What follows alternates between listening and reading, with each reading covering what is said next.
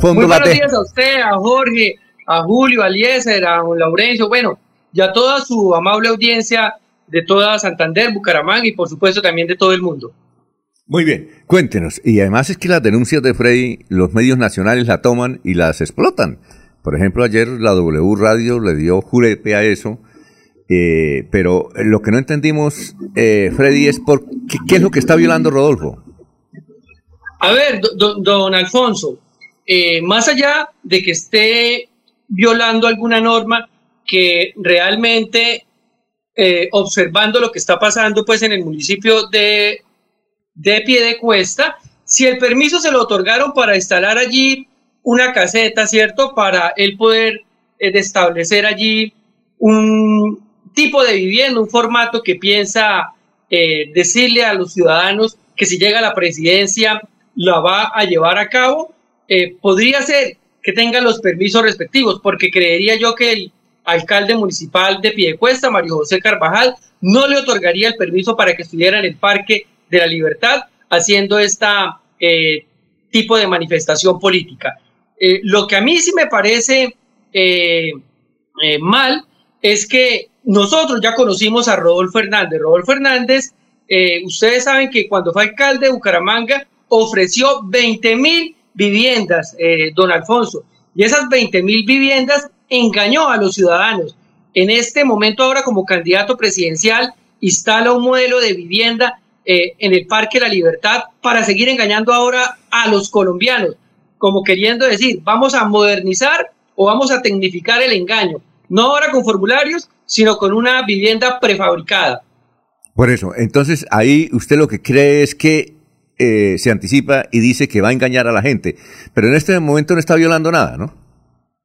Pues don Alfonso, yo pienso, como le digo en un principio, si le otorgaron los, los permisos para que estuviera para que instalara esta casa modelo para los supuestos campesinos que él quiere entregar esa vivienda cuando sea presidente, es porque pudo cumplir requisitos. Lo que sí, la ciudadanía de Piedecuesta estuvo muy molesta porque de, desde el mes de febrero se viene instalando este, este estilo de vivienda, este modelo de vivienda, y afectó eh, las procesiones y todo lo que se vive en la Semana Santa. Ustedes saben que la Semana Santa en Piedecuesta es una de las Semanas Santas eh, más reconocidas a nivel nacional, no solo departamental, sino a nivel nacional.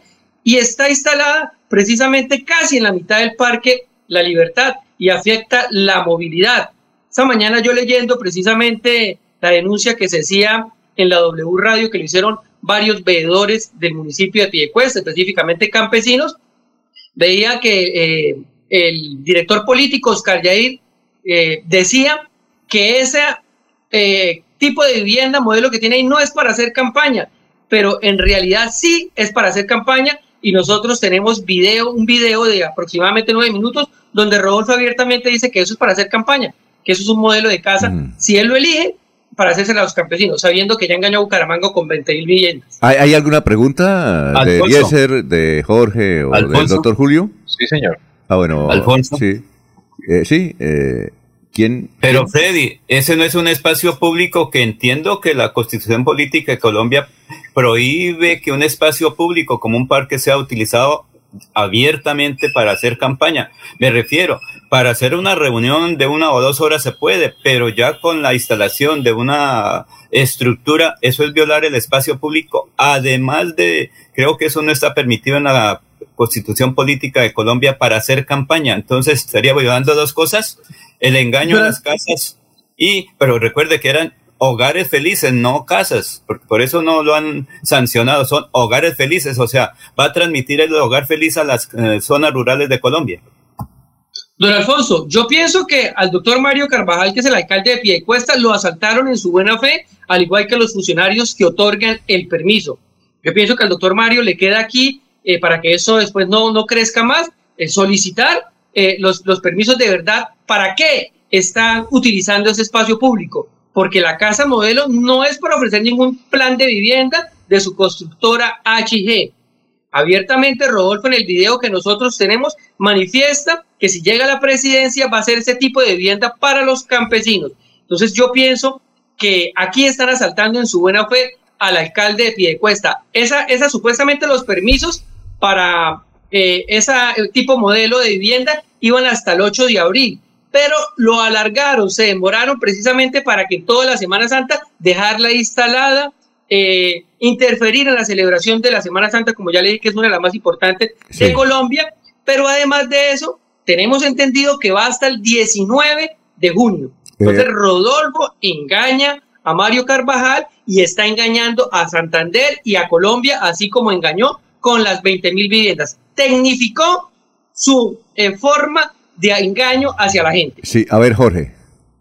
Eh, con los buenos días para Freddy Garzón, Alfonso. Eh, Freddy, la semana anterior, a través de la columna que usted, del espacio que tiene dentro del portal El Expediente, eh, su columna titulada El carrusel de favores que beneficia a Rodolfo Hernández, evidencia que el exalcalde se sigue beneficiando del poder que dejó dentro de la empresa municipal de aseo de Bucaramanga y que además lo hace con la anuencia del actual alcalde de la ciudad, Juan Carlos Cárdenas, principalmente en lo que tiene que ver con el nombramiento eh, de la jefe de, de, contratación de la entidad, la abogada Sandra Milena Sher Sandoval. ¿En qué consiste esa denuncia que usted hizo a través de esta columna?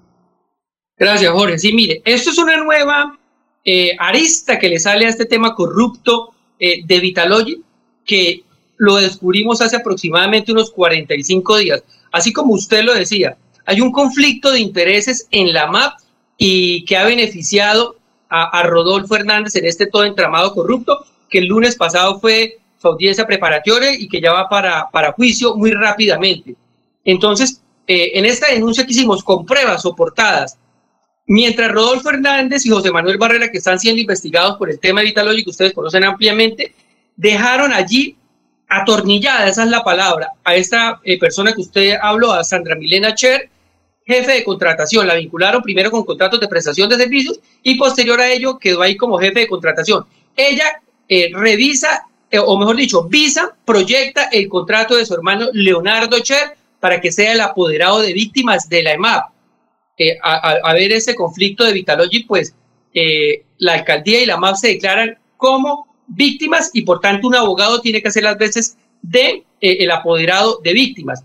Y eso es un conflicto de intereses. Esta abogada nunca manifestó lo que estaba pasando. Y ahora actualmente Leonardo Cher pasa a ser ahora el, el representante de víctimas de la alcaldía de Bucaramanga. A Juan Carlos Cárdenas ya se lo pusimos en conocimiento, lo mismo a, César Castellanos y lo mantienen ahí. O sea, es una cadena de favores que beneficia al candidato presidencial. Eso es una evidencia clara de la complicidad eh, que se maneja al interior de la MAP y de la alcaldía. Así digan que el alcalde de Bucaramanga está distanciado de Rodolfo. Pues las pruebas están diciendo todo lo contrario. Hay un conflicto de intereses que nunca lo manifestaron estos abogados. Don Freddy Garzón, muy gentil, muy amable, ¿no? Entonces, a usted, don Alfonso, como siempre, muchísimas gracias por, por abrir los espacios para este tipo de denuncias que Rodolfo no siga engañando a los colombianos así como engañó a Bucaramanga. Tecnificó su nueva forma de engaño. Pasó ahora de regalar más de 100 mil formularios para engañar con 20 mil viviendas, ahora hacer una casa prefabricada para engañar a los pobres campesinos de Colombia. No hay que creerle.